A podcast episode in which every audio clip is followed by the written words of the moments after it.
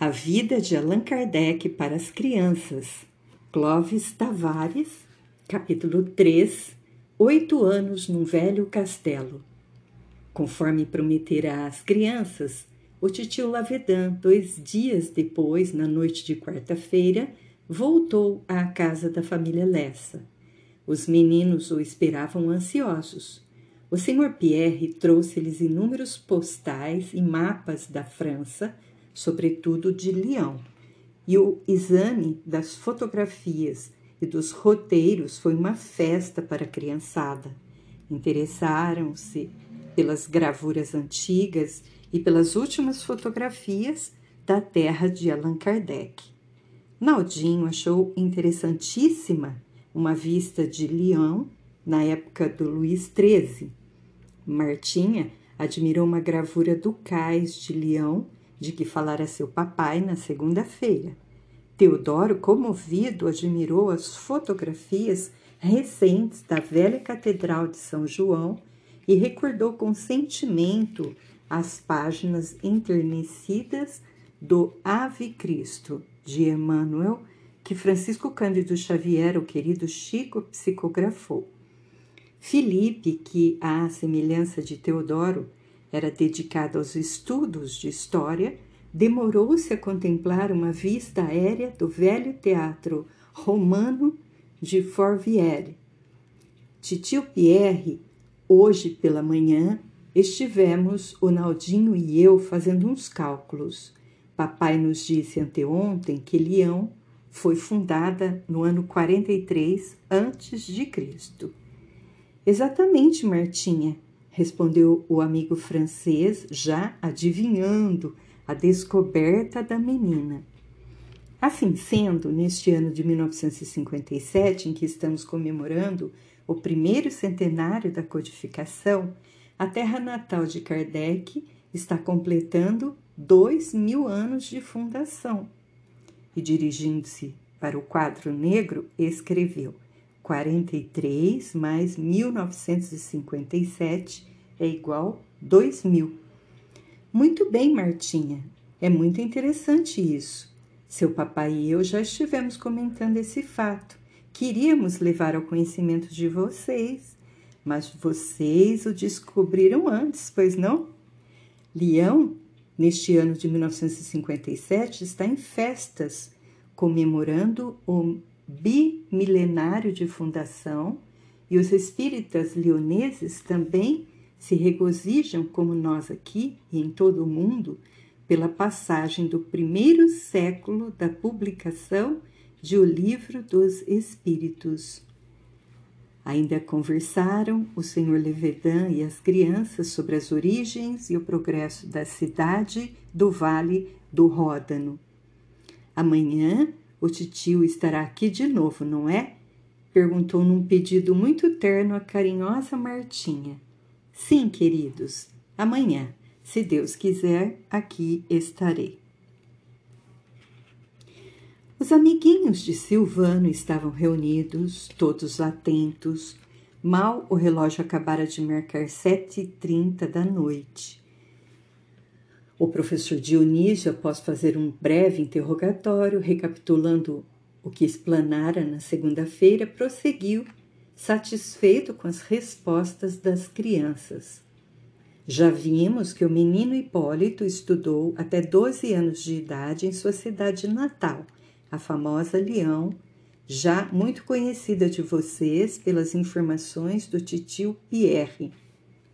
Terminados os estudos primários de Hipólito, seus pais, desejosos de dar-lhe a melhor educação possível e considerando o clima de lutas religiosas que imperava na França nessa época, resolveram confiá-lo ao famoso educador Pestalozzi, o mais sábio e célebre professor daqueles tempos e que até hoje é honrado e respeitado.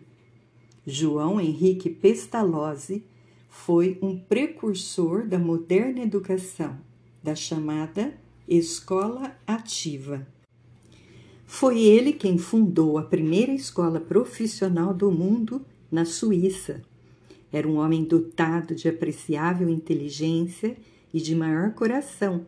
Era doutor em direito e professor de história na Universidade de Zurique.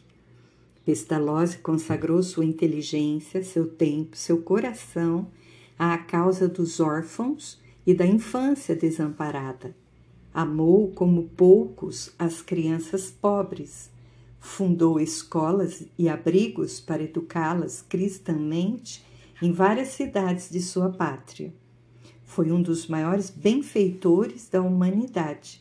Suas ideias sobre educação se espalharam pela Europa e pela América e reformaram o velho sistema das escolas antigas, em que o mestre era um carrasco, um espancador de crianças. Foi junto deste mestre sábio e bom que o menino Hipólito Rivaio estudou durante oito anos. Em 1816, aos 12 anos de idade, saiu Hipólito de seu lar e partiu para a bela terra suíça ao encontro de Pestalozzi. Em 1805, o amigo educador mantinha um estabelecimento de educação na cidade de Yverdon, às margens do lago de Neuchâtel. Essa cidade é antiquíssima é a mesma cidade gaulesa de Eubrodunum. Quando Hipólito lá chegou, Iverton já tinha fama devido à indústria, o caráter de seus habitantes e a dedicação de seus filhos aos estudos científicos. E mais conhecida se tornara desde que Pestalozzi nela instalara seu Instituto de Educação. Sábios, educadores, estudantes, políticos de toda a Europa e também da América do Norte visitaram o famoso Pestalozzi em Yverdon, levando para seus países as inovações pedagógicas que eram aplicadas no Instituto. Aí esteve o respeitável educador alemão Frobel durante dois anos e, seguindo os ensinamentos de Pestalozzi, veio a fundar depois, na Alemanha, os famosos Jardins da Infância, hoje aceitos e espalhados por todo o mundo. O Instituto de Pestalozzi ocupava um velho castelo na cidade de Yverdon. Quatro grandes torres flanqueavam o edifício que foi residência dos duques de Zoeringen até hoje, o famoso castelo, que a cidade de Yverdon cedeu a Pestalozzi, é visitado pelos turistas.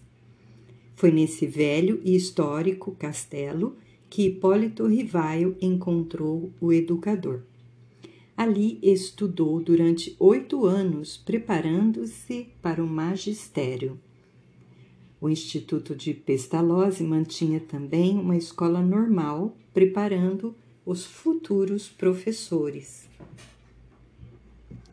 Pestalozzi irradiava bondade e sabedoria espiritual e foi ali que Hipólito viveu até seus 20 anos. As crianças pobres eram auxiliadas e educadas com o máximo de carinho e afeto. Como veem, era um pouso de bondade e estudo. O professor suíço era tão estimado pelos seus alunos e pelos outros professores do instituto que todos o chamavam Pai Pestalozzi.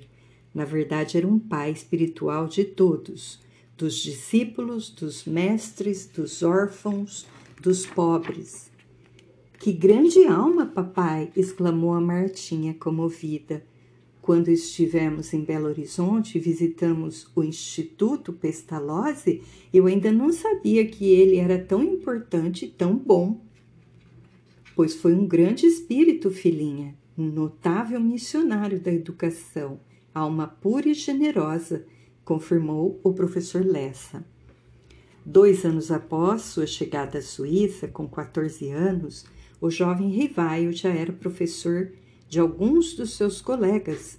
Pestalozzi lhe confiara algumas classes. Durante os oito anos que viveu longe do lar, Hipólito se dedicou com imenso zelo e carinho ao estudo das diversas disciplinas do curso normal do Instituto. Estudou ainda teologia, filosofia e diversas línguas. Aos 19 anos, ainda em Iverdon, interessou-se pelos estudos do magnetismo que naquela época atraía a curiosidade dos sábios e médicos da França e de vários países europeus. Professor Lessa, o senhor poderia explicar-me o que é magnetismo? perguntou Marcelo. Pois não, Marcelo. O assunto é muito vasto e complexo. Resumindo, porém, podemos considerar o magnetismo como a força viva que existe em toda a natureza, no universo inteiro. Homens, plantas, animais, minerais, todos são dotados dessa força chamada magnética. O magnetismo está presente numa imensidade de fenômenos, na atração dos astros, nas alternativas das marés, na afinidade química na sensibilidade da bússola e do ímã, e também nos passes magnéticos que o amigo Lavedan aplica nos enfermos, aliviando-os e curando-os. Como vê, Marcelo, tudo é magnetismo na vida universal, como ensinam nossos benfeitores espirituais e como a ciência humana já vai reconhecendo hoje. Marcelo agradeceu e o professor Lessa continuou. Quando Pestalozzi se ausentava de Iverton, confiava a direção do instituto ao jovem Rivaio. O menino Hipólito já se transformara no jovem Rivaio, que merecia toda a confiança do velho educador. E o moço lionês dirigia sabiamente a escola com seus vários cursos durante as viagens de Pestalozzi. A vida de Hipólito Rivaio na Suíça, terra que muito amou, não foi sempre pacífica e tranquila.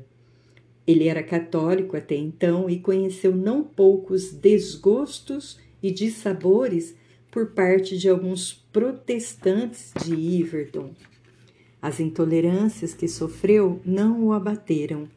Pelo contrário, fizeram com que seu coração de jovem, verdadeiramente cristão, aprimorasse o sentimento da tolerância e do respeito às crenças alheias. E sua alma de missionário do céu começou a sonhar, à sombra do velho castelo de Iverdon, uma reforma espiritual que fizesse desaparecer os ódios religiosos e unificasse o cristianismo segundo o espírito do amor de Jesus. Como vocês estão vendo, filhinhos, o coração do moço francês se preparava, silenciosamente, sem que ele mesmo soubesse ou entendesse, para a futura missão que o esperava. Hipólito já estava com 20 anos em 1824. Pestalozzi, vítima de muitos sofrimentos morais, já idoso e cansado, resolve fechar o seu instituto o que fez algum tempo depois. O jovem professor Hipólito Rivaio volta para sua pátria. Vai residir agora em Paris, capital da França.